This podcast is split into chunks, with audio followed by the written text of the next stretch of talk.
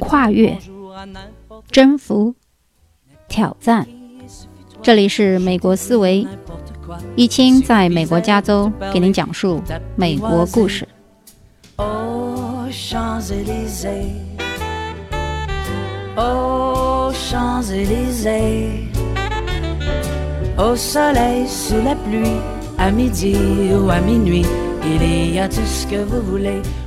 Long time no see，好久不见。大家好，我是易清，让各位久等了。关注过我的微信公众号的朋友已经知道啊，今年的十一月初的时候呢，我的肩周炎一直没有好。期间呢，从十一月到十二月份之间动了两次小手术，然后一直不能够伏案，也不能够。长期的盯着这个电脑或者是手机 iPad 去看一些文字或者是打字，有些朋友呢给我建议用这个讯飞输入法，通过语音呢可以录制一些文案。但是由于呢，毕竟这个这段时间开过两次刀以后啊，这个需要有个恢复期，所以一直呢，呃，自己希望是在按时的情况下更新音频和这个文案，但是未能如愿。今天呢，已经感觉不能再拖下去了，所以呢。我现在其实还是在恢复期阶段，把这一期节目呢奉献给大家。今天要谈论的主题呢是关于访问学者怎样留美，以及他们的子女如何免费上公立学校等细节。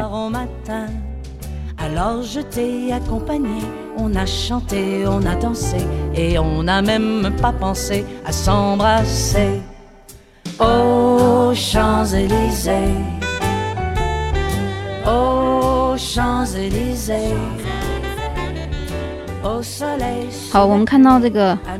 题图呢，是一张摄于一九七九年清华大学第一批留美访问学者的照片。左前排呢，第三位呢是刘百成。呃，关于中国第一批访问学者故事呢，我会在今天最后的时候。呃，附送给大家讲。首先，我们先讲一下什么样的人可以称之为是访问学者。访问学者呢，一般是高等学校培养学术带头人和学术骨干，派出去学习呢，一般是进行校际学术交流的一个途径。在国外呢，访问学者有公派和自费的两种之分法。前者呢是由国家、地方行政单位或者是其他一些行业资助；后者呢多为邀请单位资助。当然，我们光说这个高校的带头人呢还不够全面啊。其实医院的主任医师啊、正副级的主任医师都可以啊，评上正副教授级别的医生啊、艺术家呀，包括音乐、美术等等。第二呢，我要讲一下关于公派访问学者的申请这一个情况呢，一般就是作为国家骨干和各个单位的领头人啊，每一年啊，教育部和企业、事业单位以及行政机构呢，科研单位的很多人呢，都会有些信息啊，上面会有条文下来问，呃，有没有愿意去作为访问学者出国进行深造的？一般呢，内部会有一些消息。如果说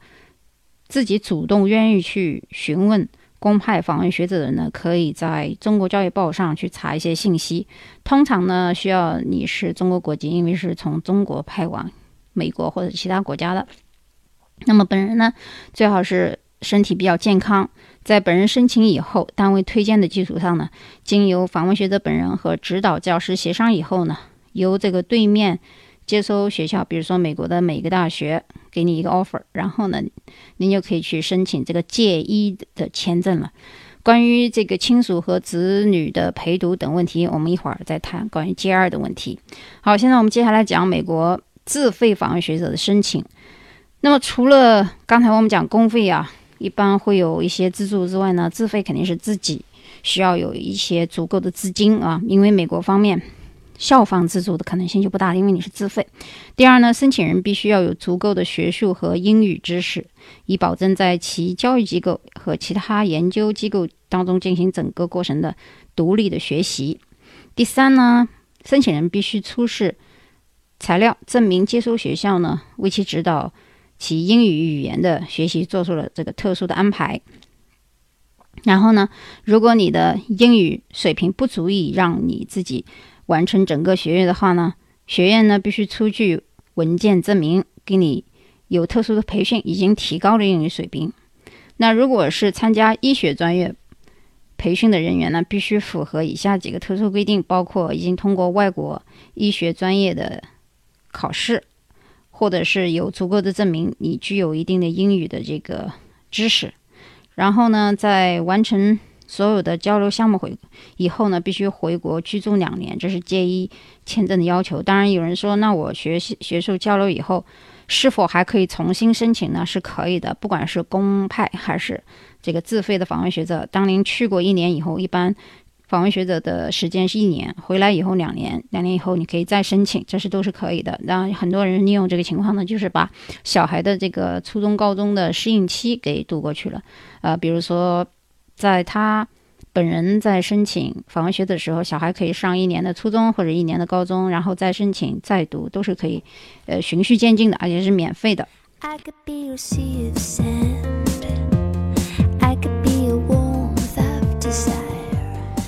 那么最后呢，就是说我想说的，申请的职位越高越好，或者是知名的教授啊、研究员，硕士申请自费呢比较费力一点啊，博士会比较好。当然，现在的这个访问学者。跟以前有一些不一样的是，这个正规的访问学者的年限应该是一年，要交很多的论文。那现在也有一些短期培训的啊，三四个月的，我们也称之为访问学者。其实跟原来定义上的老的访问学的定义是有所区别的。那么最后关于美术、音乐、体育类的呢，最好找到这个接受大学，拿到 offer 以后呢，再准备签证。这样呢，有一个好处就是等到一定时机成熟的时候，作为访问学者回国以后，有论文发表。包括你们这些镀了金的经历，都可以作为选择特殊人才移民的一个凭据啊！这是访问学者的好处。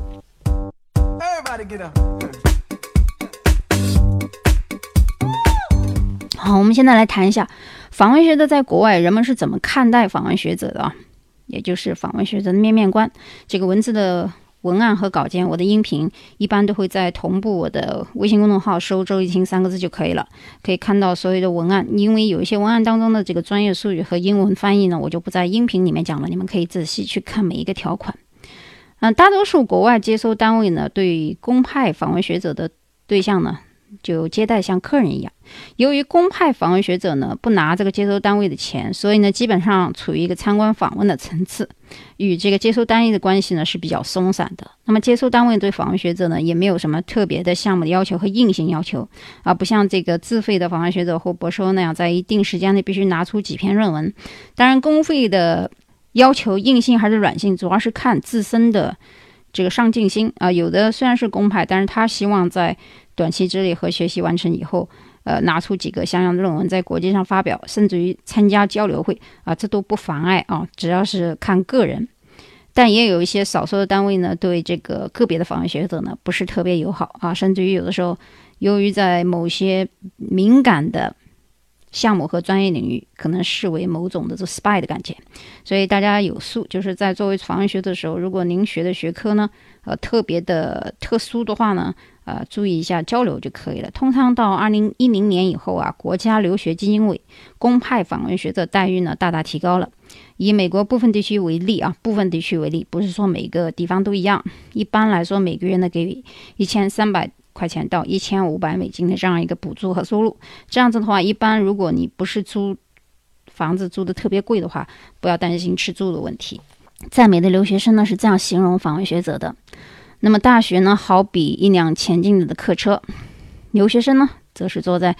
上前几站的这么乘客，而公派的访问学者呢，则是在过道上拥挤的临时乘客，啊，最多乘一站车就下下去了。所以他们几乎没有与访问学者打招呼的这样的一个动机。某些大学里面，这个不管是夏季还是冬季，甚至于在这个交接季的时候，都会看到很多的访问学者。不管他们是一个 group 的形式，还是以单独几个人的这个小众的形式进入学校或者课堂以后啊，我们看见大部分人呢，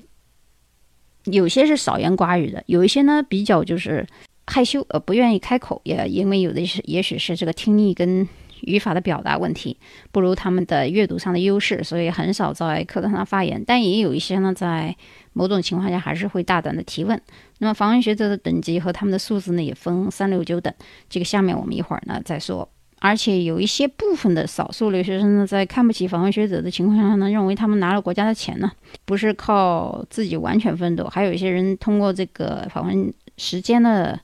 长，呃，打黑工的情况也有可能发生。所以这也是部分少数留学生对他们的一些看法。当然了。我们不要盲目崇拜访问学者，也不要全部打压。跟我以前讲的所有的事情一样，我们很多事情是要分几个部分去看的，因为人性的复杂。举个例子说，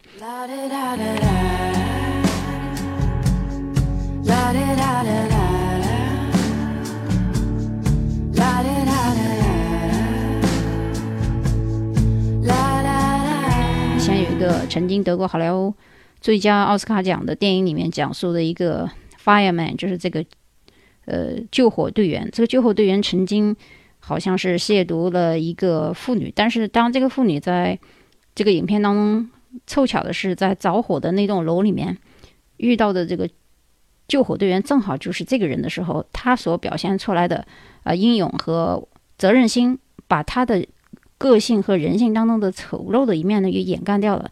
从这个事实上来讲呢，一个人性的这个复杂性，所以呢，我们的访问学者在五十年代到六十年代前期的时候啊，老一辈的这个访问学者真才实学呢是不在话下的，而且他们当中有很多是精通英语、俄罗斯语等多种语言。那么七零后当中呢，有一部分是可以认同的，呃，因为在比如说医学领域能够造假的文凭是很少的，毕竟学医的本来就不容易啊，不会假到哪里去。那么我们遇到不少这个。博士生导师和学医的，呃，副正副教授级别的医师呢，很多非常刻苦啊。当然，他们存存在一个问题，就是刚才我讲的这个人性的复杂性。比如说，他们的这个专业的交流水平是非常高的，但是他们的素质呢，不见得是很高。所以以前我曾经讲过，这个文凭啊，不等于一个人的这个文化素质。举个例子，呃，有的人可能他没有上过高中，甚至于大学，很普通的一个农民，但是呢。我们可以看到他身上有质朴的一面啊，非常有礼貌。但是，当我们看到一些博士生、博士后的时候呢，身上表现出来的自私自利呢，在美国这样一个环境下呢，显得就放大化了啊。比方说，这些博士生导师在利用这个寒暑假的时候课间啊，因为访问学者没有放假的时间嘛，带着家里人一起出去玩。那么，带上自己的妈妈或者是孩子出去玩的时候呢，比如说一些团体活动时候，那非要因为让这个。长辈或者是晚辈喝这个牛奶不喝就不让上车呢，结果让这个全车的旅客呢都在等着一家老小，这就可见呢，就是自私自利跟这个素质和学历不等同啊。你说他是一个博士后，怎么能做出这样一个呃小众的一个自私自利的事情呢？哦，所以刚才我就讲，就这个素质问题啊，有的时候跟这个学历不等同，但是我们也不可以否认他在。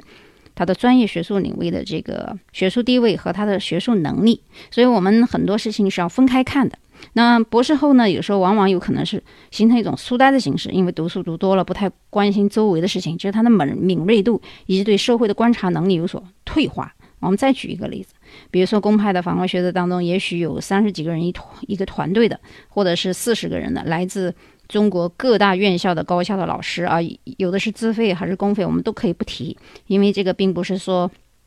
公费的就一定都是很厉害的，自费的就不如公费的，这里面有很多复杂的原因。那么大多数有可能是出来镀金几月油的，顺便带着这个孩子啊或者老公出来见见世面，这也没什么不好。但是可能有一些人呢，当中这个英语比较差啊，还不如这个大学本科一年级的学生。上课呢有乱插嘴的情况，啊，还有一些举止行为呢，在校园里面加上了一些不良的符号。当然呢，也有一些非常不错的、优秀的访问学者，他不管是他的英语的口语，还是听力，还是阅读能力，都非常的好啊，一点都不逊色于年轻的孩子。所以，我们刚才讲了这么多，就是说关于访问学者面面观啊，我们不要盲目崇拜，也不要全部打压，就是讲了这么一个大的一个感觉啊。最后，我们来讲一下关于。访问学者的孩子在上学期间是否可以免费上公立学校呢？答案是可以的，啊，不管是公派的还是自费的，这个访问学者的孩子低于十八周岁，可以在妈妈或者是爸爸当访问学者期间呢，上这个公立的中学或者是初初中或者是小学。配偶的孩子呢，和这个可以用这个 J 二的签证，啊，就是说不管是妈妈或者是爸爸一个人作为访问学者，还是两个。那么另一方是可以用 J 二的签证，本人是用 J 一。那么父母呢，如果是同时是研究生或者博士的话，时间可能会可以延长。通常访问学者的时间呢是一年为期限，当然也有超过的，就是刚才讲的一些特殊原因啊，或者是双博士或双博士后等等等等学术特例。但是访问学者的时间呢，一边一般呢是很难延期的啊，上完是必须回国的。那么孩子呢，也可以跟着上这个免费的公立学校。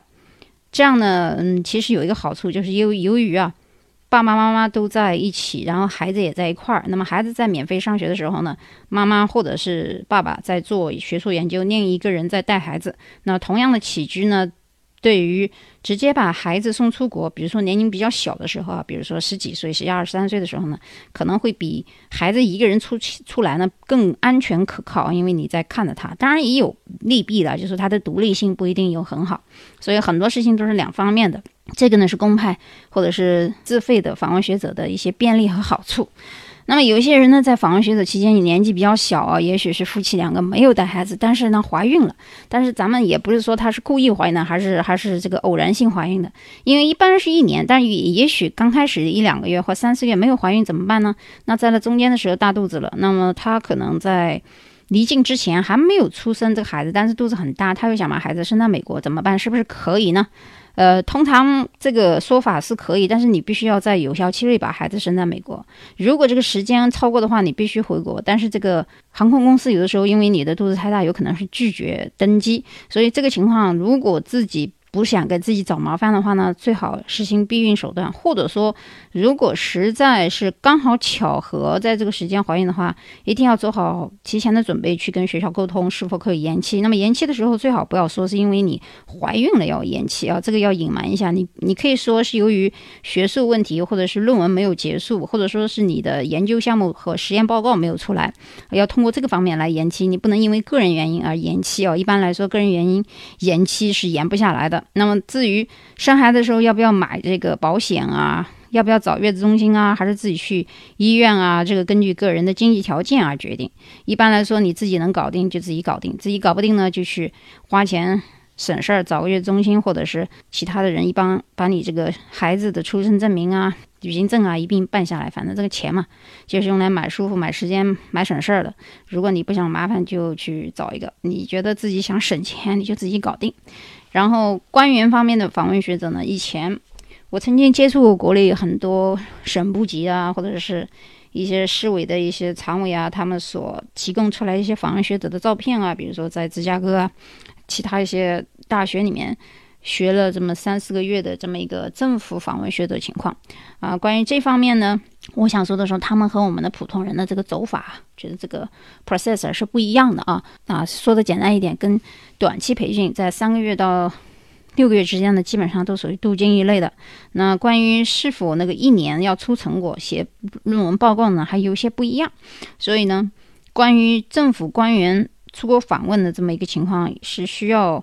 呃，上面给出一定的任务，并且在给予你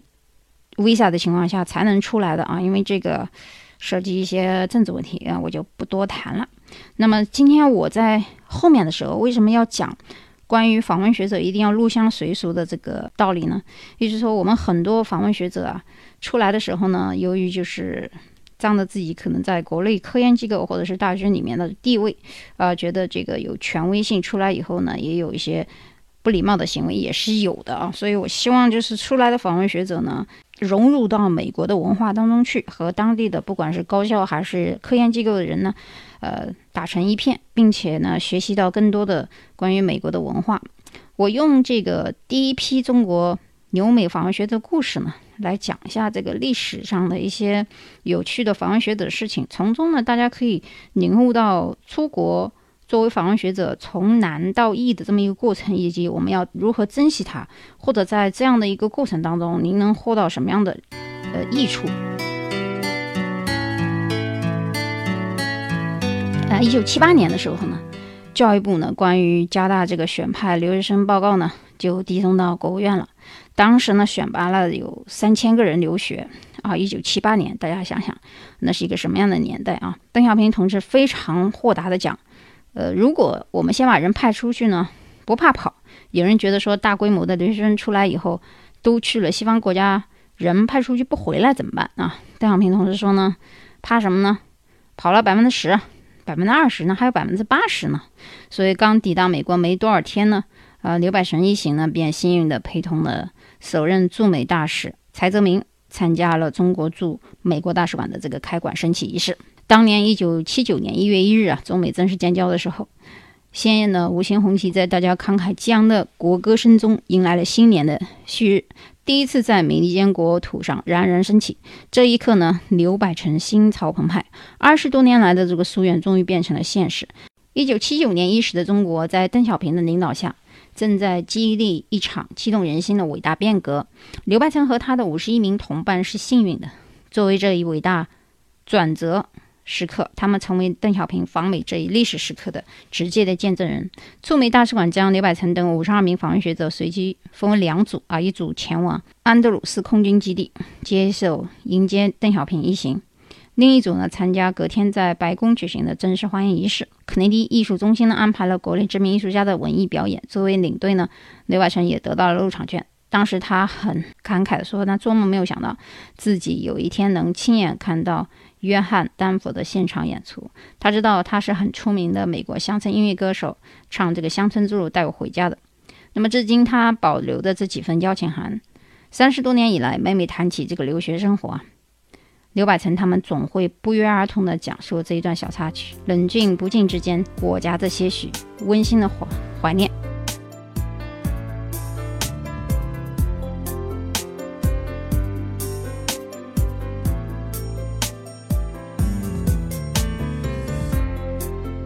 一九七八年，是继十九世纪七十年代清政府大规模派幼童留美以后，中国留学生再一次向美利坚进发。不料想这一前一后啊，已相隔百年。一百年前的幼童留美潮呢，成就了第一批开眼看世界的中国人，他们大多成为了影响中国近代化进程的关键人物。刘百生至今。清楚地记得一件小事，让他和同伴们在惊愕中感受到当时中国与美国的巨大差异。好不容易终于走出国门了，大家都想留个纪念，可刘百成和他的中国同学们没有一个有照相机。于是呢，清华访问者赶在出国前呢凑钱去买了一个两卷的黑白胶卷，又向大使馆借了照相机，便兴冲冲在华盛顿各个地方地标拍摄留影了。但是大家去拿。胶卷去冲洗的时候，却傻了眼。原来在美国啊，冲洗黑白照照片胶卷竟然比彩色胶卷还贵。原来呢，在当时的美国，彩照相当的普及，已经是流水线生产，而黑白照呢，成了艺术家缔造艺术瞬间的载体，所以黑白照的冲洗价格自然就水涨船高了，已非一般市井百姓所能随意销售了。可在此时的国内呢，老百姓对彩色照片的拍摄和冲洗毫无概念。几次这样的尴尬与刺痛呢，激起了刘白成和他的同伴们炙热的民族自尊心。有一天下课呢，刘百成走在路上，偶遇了美国哥伦比亚电视台的记者。记者一眼就认出来刘百成是中国留学生的领队，突然问他一句话说：“哎，我发现你们中国的访问学者很喜欢吃鸡肉啊，为什么呀？”刘百成自然的回答说：“这个很难